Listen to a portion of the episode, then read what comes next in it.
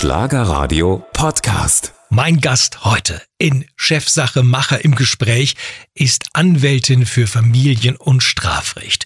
Sie erlebt täglich Liebe, Leid, Eifersucht und enttäuschte Gefühle. Sie begleitet Menschen durch die Trennung und die damit auch verbundenen Folgen. Wenn Liebe toxisch wird, heißt ihr Buch, ich sag herzlich willkommen Sandra Günther. Ja, hallo, ich freue mich, dass ich da sein darf. Mich interessieren die Abgründe eines Menschen, sagst du. Was, was meinst du damit? Ja, damit meine ich natürlich alles, was mit ja, negativen Emotionen, Gefühlen einhergeht. Mich interessiert einfach, wie Menschen reagieren in Ausnahmesituationen. Ich habe eigentlich für jeden und alles Verständnis, was nicht heißt, dass vieles vielleicht nicht zu rechtfertigen ist, mhm. aber bei mir muss sich niemand schämen. Egal für was. Abgründe, das klingt ja nach Verbrechen, das klingt nach dunklen Geheimnissen. Ja, natürlich. Was meinst du, was ich alles erlebe, du an meinem Tisch? Was für dunkle Geheimnisse? Ich weiß nicht, ob ich da. Äh, Ein Beispiel.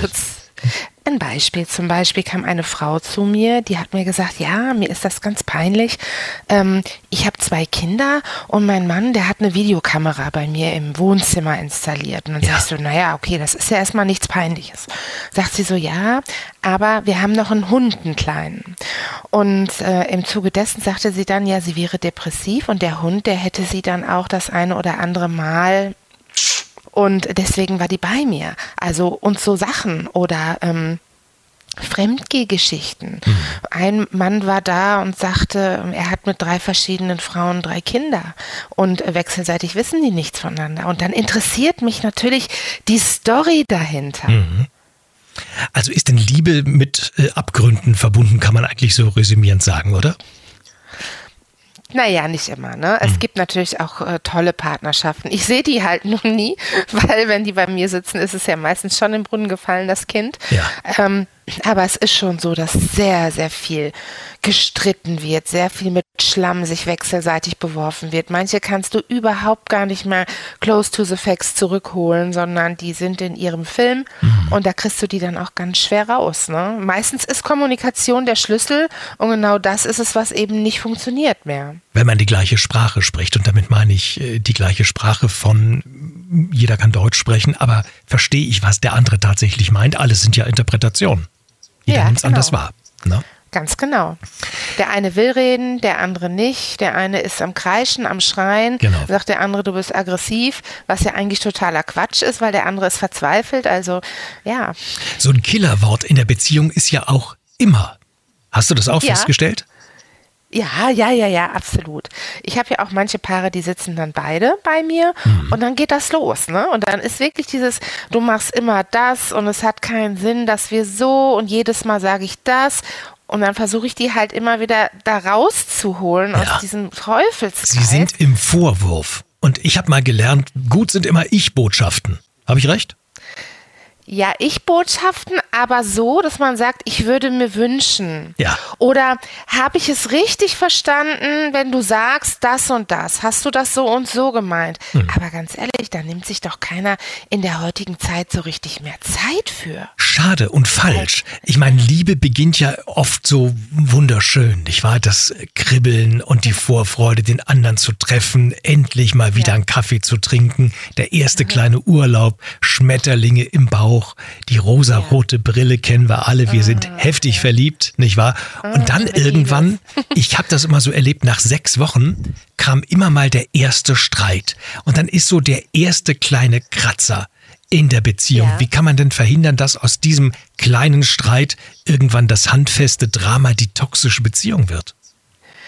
Ich glaube ja, dass man sich streiten muss, irgendwann, nachdem Serotonin, Endorphine und alles da war. Ne? Also ich finde, ich finde nichts toller, als verliebt zu sein, ich selbst. Mhm. Äh, aber wichtig ist es, dass du dich streitest, weil dann erst in dem Streit merkst du überhaupt, passe ich überhaupt mit dem oder ihr zusammen? Weil wenn alles toll ist, ja, dann ist es immer einfach. Im Streit zeigt sich letztlich, passt du zusammen, sprichst du eine Sprache, kannst ja. du das lösen oder eben nicht bin ja ein großer Freund von Streit und Konflikten, weil ich ja der Meinung bin, nur da gibt es die Weiterentwicklung, auch in der Beziehung. Ja. No? Ja, das sehe ich ganz genauso. Ja, ja da gehe ich mit. Äh, sag mal, wann merkt man eigentlich, dass Liebe toxisch, also giftig und ungesund wird? Gibt es da so einen Marker, wo jeder feststellen kann, eigentlich bin ich auf dem falschen Weg? Ja, also es fängt ja dann schon mal damit an, wenn du dir ständig über irgendwas Gedanken machst, wenn du der Meinung bist, dass dein Partner nicht ehrlich zu dir ist, wenn du ihn nicht fragen kannst mehr, wenn du keine Antworten auf deine Fragen bekommst, wenn dein Gesichtswinkel oder der Mundwinkel eher nach unten geht als nach oben, äh, so im Alltag, wenn du viele Abende alleine auf dem Sofa sitzt, anstatt zusammen, wenn du nichts mehr zusammen machst, wenn du kein gemeinsames Lied oder ich sage immer so, man braucht auch so gemeinsame Dinge halt, so ein gemeinsames Lied Lied, was verbindet, gemeinsame Rituale. Ja. Wenn das alles nicht mehr ist und du auch viel weinst, ja, dann, oder dann auch noch geschlagen wirst und diese ganzen Sachen kommen ja dann hinzu, mhm. ja, dann ist es höchste Zeit zu gehen. Das heißt, wenn Männer und Frauen sich respektlos gegeneinander verhalten, dann sollte man was verändern. Absolut, absolut. Vor allem, wenn dann noch Kinder dazwischen sind. Ja, ne? ja. Jetzt ist ja das Bild oft so, weil du gesagt hast, wenn geschlagen wird, der Mann schlägt die Frau. Passiert das andersrum auch? Ja, ja, habe ich erst jüngst gehabt, so einen Fall. Der Mann hat sich immer im, äh, im kleinen Zimmer eingeschlossen, weil er Angst hatte, dass die Frau ihn nachts attackiert. Die hat ihn mit einem Messer bedroht, die hat ihm auf die Brust geschlagen, auf der Autobahn ins Steuer gegriffen, alles vor dem Kind. Und jedes Mal, wenn der Mandant dann die Polizei rufen wollte, hat sie sich dann mit einem Messer bedroht selber, sie würde sich abstechen. Und so hat der drei Jahre lang in dieser giftigen Beziehung verharrt. Und jetzt haben wir es endlich geschafft, dass die Frau raus ist mit Polizei und äh, Platzverweis sozusagen, Wohnungsverweis. Und jetzt wird gerade die Wohnung im Wege des gerichtlichen Verfahrens zugewiesen. Der Mann ist fix und fertig. Und ich glaube natürlich, ne, aufgrund der Staturen, Männer sind in der Regel größer, stärker mhm. als die Frauen. Aber die Dunkelziffer der häuslichen Gewaltfälle an Männern, glaube ich, ist auch sehr, sehr hoch, weil das Ganze ist ja sehr schambelastet. Welcher Mann sagt schon, ja, du, ich werde von meiner Frau bedroht? Ja, ja. Jetzt gibt es ja Beziehungen, die sind absolut ungesund, toxisch. Das geht seit Jahren und keiner mhm. kommt aus diesem Rad raus. Gibt sowas wie eine Sucht nach dem Streit, nach diesem toxischen? Da wird immer gesagt, ja, wir lieben uns, wir kommen nicht voneinander los. Aber wirklich Liebe ist das ja nicht. Also was ist es dann? Ich glaube, dass wir Menschen eigentlich auch zu Großteilen gar nicht wissen, was ist Liebe überhaupt. Äh, ich will noch nicht mal sagen, dass ich es wüsste. Also im Grunde jeder versteht ja unter Liebe etwas anderes und das sind Muster, die wir erlernen von klein auf. Wir sehen unsere Eltern, äh, unsere Geschwister, all diese Dinge spielen da ja mit ein. Und natürlich ist es so, es werden, ich habe mal mit ähm, der Ruth Marquardt, die mit mir das Buch geschrieben hat, wenn Liebe toxisch wird, ähm, die beleuchtet das psychologisch und sie sagte, es gibt, werden gewisse Hirnareale angesprochen, wenn du in diesen toxischen Beziehungen bist und das gibt eine Form von Befriedigung, hm. was man aber eigentlich nicht merkt, aber dadurch entsteht dieses Suchtgemenge, dass man immer wieder in dieselbe Straße fährt und immer wieder fällst du ins Loch und hast es danach immer noch nicht gelernt. Liebe Sandra, Liebe toxisch, ungesund, kennst du das aus eigener Erfahrung? ja, jetzt muss ich aus dem Nähkästchen plaudern. Ja, ja, ich kenne das sehr gut. Ähm, ich glaube auch, dass ich deswegen in der Lage bin, die Leute daraus zu führen. Und ich würde aber sagen, dass ich persönlich nicht ähm, so die größte darin war in der Vergangenheit, das auch umzusetzen, weil klar, ein Zahnarzt zieht sich auch selber keinen Zahn. Ich war auch ähm, ein Jahr mit einem Mann zusammen. Das war sehr dramatisch alles. Lass mich raten, ähm, der hieß Leon. Nee. Ach so. Das war ein anderer. Ja, nennen wir ihn mal, nehmen wir ihn mal Leon. Ja, okay. ähm, und ähm, ja, das war einfach, es war, es fing schon damit an, dass der einfach diesen Beruf, den ich hatte, mhm. immer abgewertet hat. Ne? Damit fing das schon mal an, weil er Minderwertigkeitskomplexe hatte. Ähm, das war, ich wurde immer so, ja, ja, und Anwälte, die haben doch alle einen Schaden. Und so fing das langsam an. Dann wurde gelogen. Und in Hinsichten gelogen, wo ich mir gedacht habe, warum lügst du? Dieses Gaslighting hast du bestimmt auch schon mal gehört. Ja, was ist das eigentlich? Merkwürdig. Ja, das ist, ähm, die Opfer werden im Grunde so ein bisschen verrückt gemacht. Äh, äh, stell dir vor, da ist jemand, der sagt so, das T-Shirt ist grün, ja. ist aber blau. Und du siehst, dass es blau ist und es kommt, nee, es ist aber grün. Zum Beispiel. Also er manipuliert dich sozusagen.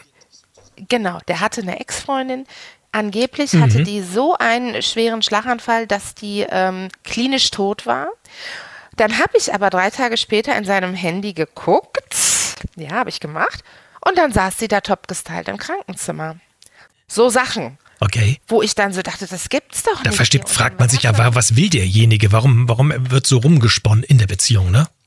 Ja, genau. Und das wollte ich dann auch von ihm wissen. Und dann hat er immer gesagt, ja, ich antworte dir aber nicht. Und ich war halt Ja. richtig, ich merkte, ich war verzweifelt. Das ging sogar bis hin, dass er mich gegen eine Wand gedrückt hat. Ui. Und da habe ich dann gesagt, so, Jetzt ist jetzt Schluss. ist es vorbei. So, und, und mittlerweile lebst du hoffentlich in einer gesunden Beziehung. Jetzt lebe ich mittlerweile in einer gesunden Beziehung, genau. Und ich glaube, vielleicht muss man diese Erfahrung auch machen, um einfach daran zu Ja. wachsen. Wenn Liebe toxisch wird, heißt dein Buch und du schreibst darin auch, dass gerade bei diesen ungesunden Beziehungen, aus denen man nicht rauskommt, Sex eine ganz wichtige Rolle spielt. Warum? Ja, weil wenn das sexuell stimmt, sage ich jetzt mal, und du halt so eine Leidenschaft miteinander hast und das Feuer da lodert, dann ist ja das zwingend so, du hast diese Probleme mit diesen Menschen, aber du weißt auch, wie toll dieses ganze äh, emotionale, gefühlsmäßige, körperliche mit der Person ist. Und danach wird man schnell süchtig und dann ist es natürlich schwierig, da den Absprung zu schaffen. Ja. Vor allem, wenn man denjenigen so begehrt. Deshalb heißt es auch Leidenschaft. Ja, ja, absolut. Ja. wenn Liebe toxisch wird, also wenn die Liebe ungesund wird. Ja, die Frage ist ja, wann beginnt das in der Regel toxisch zu werden? Oft hat ja Eifersucht da auch eine große Rolle. Also wenn man merkt, da ist jemand unbegründet eifersüchtig, kann das schon mal so die erste offene Tür zu einer ungesunden toxischen Beziehung sein, oder? Ja, absolut. Wenn jemand krankhaft eifersüchtig ist und dich anfängt zu überwachen, ständige WhatsApp, wo bist du, äh, was machst du, äh, hinterherfahren, GPS-Tracker unterm Auto, haben wir alles schon gehabt, dann ist natürlich die Schwelle vom Jetzt geht's los weit überschritten, ne? Weil die Betroffenen, die dann auch im Grunde sich verfolgt fühlen irgendwann, die sind halt mit den Nerven am Ende. Und du kannst ja jemanden, der so eifersüchtig ist und vielleicht Dinge sieht, die einfach nicht da sind, den kannst du auch nicht beruhigen. Es gibt natürlich die Sachen, wo halt Fremdgehen und so ein Thema ist ja natürlich das, aber es gibt eben auch die, die wirklich unbegründet so eifersüchtig sind, dass eine normale Beziehung nicht möglich ist. Woran liegt das? Ist das ein Mangel an Selbstwert des Eifersüchtigen oder der Eifersüchtigen? Ja, ich denke auf jeden Fall.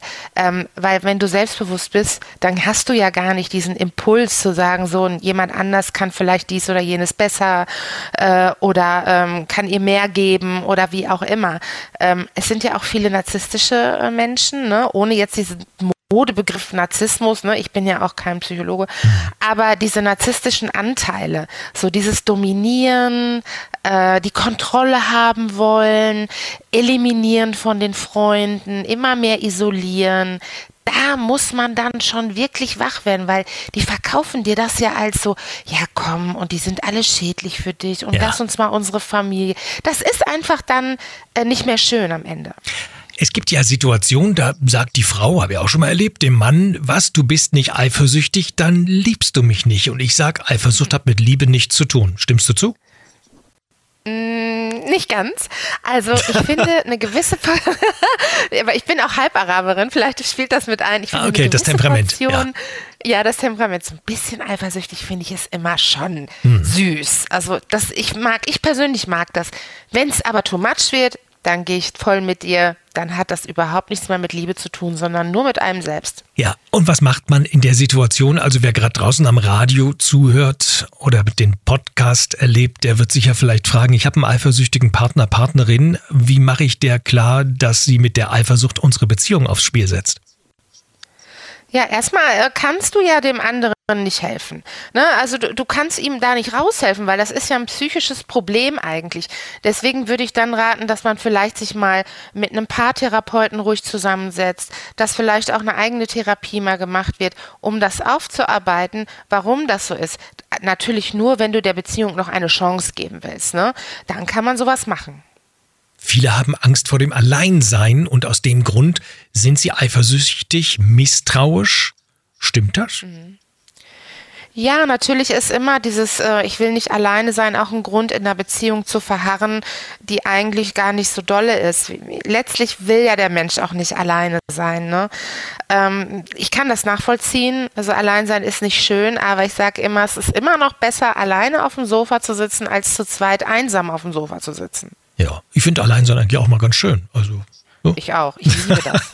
Bin ich am kreativsten. Ja, genau. Hat man tolle ja. Ideen. Liebe Sandra, wenn jetzt jemand sagt, ich werde mich ändern, wir müssen uns nicht trennen, was ist denn davon zu halten?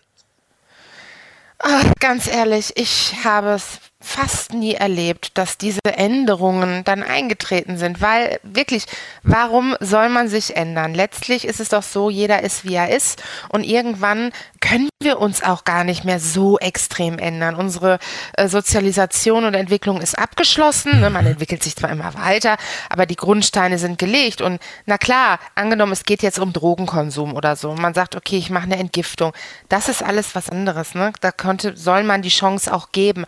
Aber wenn es so äh, klassische Muster sind, wie äh, du gerätst immer wieder aneinander, weil das Sofa mhm. irgendwie rechts steht und nicht links, oder halt solche Dinge halt, ne? Äh, manche sind extrem ordentlich, andere unordentlich, dann hat das in der Regel echt keinen Sinn mehr. Ich will jetzt zwar den Leuten nicht den Mut nehmen, ja. ich hoffe auch immer, dass es, aber in der Regel irgendwie, wenn es nicht passt, dann passt es nicht. Ich sag ja immer, eine gut funktionierende Beziehung entscheidet sich an der Kompatibilität der Macken. Stimmst du zu? Mhm. Absolut. Absolut, zu 1000 Prozent. Ja, es geht, Klar. also man streitet sich nicht darum, dass beide Fußball gerne mögen oder beide gerne an den Gardasee ja. verreisen, sondern ja, genau. äh, ne, die Dinge genau. passen die irgendwie zusammen, wo man vielleicht an der Stelle nicht zusammenpasst. Genau, die Reibungen sind es, die es ausmachen. Jetzt kennen wir ja dieses klassische Szenario, sie sagt als Beispiel zu ihm, wenn du anders wärst, wenn du dich verändern würdest, dann könnte ich dich lieben. Hat sowas eine Chance auf Erfolg? Kann eine Frau in dem Beispiel den Mann verändern? Nein. Nein, Absolut nicht. Verändern, das, das ist so eine, ein eine großes Wort und eine große Sache. Wie will sie denn einen anderen Menschen verändern? Der ist doch, wie er ist und der versteht im Zweifel auch gar nicht, dass er sich ändern soll. Sowas hat meines Erachtens überhaupt gar keinen Sinn und keine Chance. Und warum sollen wir überhaupt Leute verändern? Sollen wir die Leute doch lassen, wie sie sind? Jeder für sich ist wertvoll, jeder für sich ist okay, aber zusammen passt es halt ja. nicht immer. Wenn man jetzt die Schnauze wirklich voll hat und sagt, das war's, wir haben es jetzt so oft versucht, eigentlich ist die Beziehung kaputt, wir bekriegen uns nur noch, lass uns trennen. Ja, loswerden mit juristischen Mitteln klingt leichter als gesagt. Man erlebt das derzeit in der Beziehung des äh, Fleisch- und Restaurantunternehmers Eugen Block, dessen Tochter mit einem Mann zusammen, vier Kinder im Spiel, ein großes Drama, das man im Boulevard nachlesen kann. So einfach ist es dann auch nicht, wie man es vielleicht denkt, ne? vor allem wenn Kinder im Spiel sind. Nein, also ich sage immer so, wenn Kinder im Spiel sind, dann wird es richtig, richtig schwierig. Weil dann musst du halt sehen, erstmal musst du ausziehen, finde mal dann Wohnraum mit den Kindern. Oder äh, einer weigert sich aus der ehelichen Immobilie rauszugehen, dann musst du erst nochmal noch ein Wohnungszuweisungsverfahren machen. Dann geht es darum, wer nimmt die Kinder? Wer hat die zu welchen Anteilen? Ich meine, die elterliche Sorge, die bleibt mhm. erstmal unangetastet, ne? Aber dann geht, entsteht ja dieses Rumgereiße. Und wenn man dann noch zum Beispiel einen Fall hat, wo der eine fremd geht und dann ist der mit der neuen Tussi auf einmal zusammen, ganz platt gesagt, und dann sollen die Kinder zu dieser neuen Frau, dass dann halt manche Mütter sagen, das kann ich nicht aushalten, das kann ich total verstehen. Nur, das ist das Recht der Kinder, ja. da weiterhin den Papa zu sehen. Das vergessen aber viele Eltern, dass es eigentlich dann um die Kinder tatsächlich geht und das Wohl der Kinder und nicht um das eigene oder äh, wie auch immer Wohl. Na klar. Ach, was haben wir da schon gesessen? Mhm. Teilweise zwei, drei Stunden vor dem Familiengericht.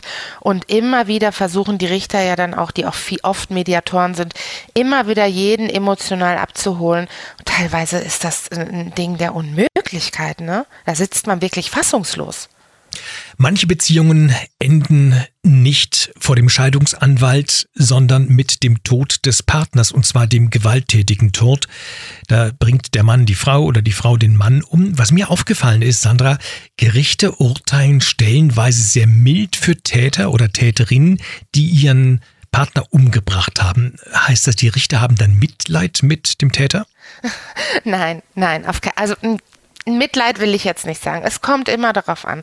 Es gibt ja den, den klassischen Totschlag jetzt im Affekt und äh, dann gibt es zum Beispiel äh, Mordfälle. Und äh, das hat ja immer verschiedene Voraussetzungen. Ne? Der Mord ist in der Regel geplant, er geschieht heimtückisch, äh, arglistig und was alles dazugehört. Und ein Totschlag ist zum Beispiel im Affekt, du drehst dich um, irgendwas macht Klick und du stichst mit dem Messer zu und zack, derjenige ist tot. Das ist natürlich ein Unterschied, das ist strafrechtlich anders zu würdigen. Das ist schon mal das Erste. Ich habe eine Frau vertreten, die hat ihren Mann erstochen an Ostern und ähm, diese Frau tat mir persönlich richtig, richtig leid. Weil diese Frau, als ich die im Gefängnis besucht habe, hat zu mir gesagt, Frau Günther, ich kann hier endlich lesen. Ich habe hier meine Ruhe. Die war jahrelang von ihrem Mann erniedrigt worden. Der hatte im, im Elternschlaf, im, im Schlafzimmer hatte der fremde Frauen dabei. Der hat getrunken. Und irgendwann hat er zu ihr gesagt am Tisch, du, du bist eine fette Sau. Dann hat die sich umgedreht und hat zugestochen. Daran ist er dann auch gestorben und das war halt in diesem Affekt. Aber der Weg dahin, das hat auch das Gericht gesehen, der war von Leid geprägt. Ja. Nun ne, also das muss man immer unterscheiden. Ja, es gibt ja aber solche Fälle, wo es dann mit Freispruch endet. Ja, natürlich klar. Da geht es natürlich immer darum, in dubio pro reo und wie ist die Beweislast, wie, wie kann man was beweisen. Darum geht es. Und wenn du dem Angeklagten, also wenn ich als Verteidigerin da sitze, gucke ich natürlich, hat das Gericht genügend Munition, um uns nachzuweisen, dass er wirklich oder, oder sie der Täter ist. Ne? Und wenn das nicht ist, kommt das Gericht natürlich nicht daran vorbei. Nee, ich meine schon, es ist klar, wer der Täter, die Täterin ist, aber aus Gründen der Dramatik der Beziehung, habe ich schon gelesen, haben Richter dann gesagt, na ja, sie sind so viele Jahre quasi von ihrem Partner seelisch missbraucht worden, das endet mit einem Freispruch. Naja, aber das habe ich ganz selten erlebt, du ganz ehrlich, das habe ich eigentlich noch nie erlebt. Es ist dann nur so, dass das Strafmaß halt wesentlich geringer ausfallen wird und man dann vielleicht dann noch eine Bewährung Therapie im Anschluss mhm. macht, mhm. ne? Aber einen Freispruch habe ich jetzt so persönlich ich habe in Erinnerung irgendwie eine 85-jährige Frau, die ihren Partner um oder Mann umgebracht hat und dann freikam. Habe ich irgendwie in der Zeitung gelesen. Das kann, das kann sein, aber vielleicht ist es auch so, dass die hier eine klassische Notfall, äh, Notwehrsituation mhm. hatte. Dann kann das natürlich sein, ne? weil dann ist die Tat letztlich ja gerechtfertigt oder die Schuld. Wir, wir unterteilen ja immer in Tatbestand Rechtswidrigkeit Schuld und das muss auf allen drei Ebenen verwirklicht sein. Und wenn die Schuld wegfällt oder die Recht, äh, Rechtswidrigkeit, dann ist natürlich ein Freispruch da. Ich kenne jetzt den Fall leider nicht, aber das kann schon mal passieren intelligent getrennt. So wird ein neues Buch von der heißen, das äh, irgendwann jetzt im, im Herbst rauskommt. Intelligent getrennt, hast du gesagt, ist mir nachts eingefallen. Da frage ich mich natürlich, wenn der Kerl daneben liegt und du denkst darüber nach, wie man sich intelligent trennt, würde ich Angst kriegen. das ist aber wirklich, du hast recht, hast du wirklich recht. Ja, ist tatsächlich so gewesen. Ich konnte nicht schlafen. Mhm. Und ich habe immer irgendwie so, ich brauche immer Ideen, neue Dinge. Und dann habe ich halt diesen Satz intelligent getrennt. Dann dachte ich mir so, Mensch, hört sich ja richtig cool an. Ja. Könnte man eigentlich für das neue Buch nehmen. Und so ist das entstanden. Und jetzt ist es eine Marke, äh, die ich hier gerade aufbaue, wo auch Coachings äh, ja. äh, stattfinden sollen. Und ja, genau. Intelligent getrennt äh, bedeutet das jetzt auch, ich verzichte auf die Hälfte des Hauses, auf die Hälfte der Firmen, auf die Hälfte des mir Zustehenden, nur um meine Ruhe zu haben? Nein, um Gottes Willen, nicht unbedingt. Ähm, ich habe das Buch so aufgebaut, dass ich erstmal eng, kleinmaschig anfange. Was ist überhaupt eine Trennung, Trennungsgründe? Ja. Und, und dann geht das immer ins, mehr ins Detail. Aber wie trenne ich mich und, intelligent? Sag mal. Wie trenne ich mich intelligent? Zum Beispiel, wenn du weißt, du willst dich trennen, dass du dann schon mal die Konten trennst, dass du Unterlagen sichtest, damit du weißt, was dein Gegenüber für monatliche Einnahmen Also spionieren, Leben, ja? Ja gut, in der Ehe spionieren würde ich das jetzt nicht nennen. Also man, eigentlich sollte man ja vertrauen in der Ehe und dass jeder eigentlich alles sehen kann. Ja, aber ne, wenn die, wenn die Partnerin plötzlich anfängt, sich ein eigenes Konto zuzulegen, nach dem, was du jetzt gesagt hast, werde ich ja sofort misstrauisch. Naja, aber es geht ja letztlich darum, wenn diese Person schon weiß, dass sie sich definitiv trennt, dann braucht sie ja ein eigenes Konto, Ja. um das alles auseinanderzudröseln. Ich sage immer den Leuten nur, bereitet euch vor. Ne, das heißt ja nicht, dass wir direkt schießen müssen, aber dass man auch weiß, mit welchem Geld kann ich überhaupt rechnen. Manche haben nicht genug Geld, dann sitzen die da und sage ich so, okay, dann gucken wir jetzt mal, was hat der denn überhaupt? Muss der Trennungsunterhalt zahlen? Muss der Kindesunterhalt zahlen? Wie viel kann der zahlen? Was ist mit dem Haus? Haben Sie darüber Unterlagen, falls streitig werden sollte, wie groß das Haus ist oder wie viel es damals wert war? All solche Dinge kann man ja vorab schon mal sammeln und auch Notizen sich machen, sich auch immer. Schaffen Sie sich ein kleines Buch an und schreiben da wichtige Dinge auf, falls es mal strittig werden sollte, Ja. damit man das hat. Und sag mal, es gibt ja vielleicht auch Leute, die Mann oder Frau legen sich schon immer so ein paar Euro nebenbei hin, nach dem Motto, kann ja sein, dass ich in zehn Jahren mich mal trennen möchte. Würde ich immer sagen, meine Güte, was ist das für ein scheiß Omen, wenn man jetzt schon so anfängt? Ja, sehe ich genauso. Ich bin ja auch die romantischere eher, ne, persönlich. Ja. Aber das darf ich ja als Anwältin nicht sein, das muss ich ausblenden. Von daher ist das ja gar nicht so dumm, ne? Der Ehevertrag wäre ja demnach auch nicht dumm. Wäre auch nicht dumm, nein. Aber Je mehr du hast, desto besser Ja. ist es, wenn du einen Ehevertrag hast. Aber es Ja. gibt ja Situationen, wo Frauen, Männer dann sagen, meine Güte, so ein Ehevertrag, also wenn es schon so anfängt, du mir nicht Ja. vertraust, wie sollen Ja. wir denn dann eine Ehe führen? Was sagt man dann? Ja. Ich habe einer Mandantin letztens geraten, die wurde so unter Druck gesetzt. Ich gesagt, wissen Sie was, ich würde ihn gar nicht heiraten. Ja. Also unter solchen Umständen, was soll denn das für eine Ehe sein? Wie, wie soll denn die Eheschließung ablaufen? Unter diesen Omen da zu heiraten, Hm. finde ich dann, fand ich gruselig.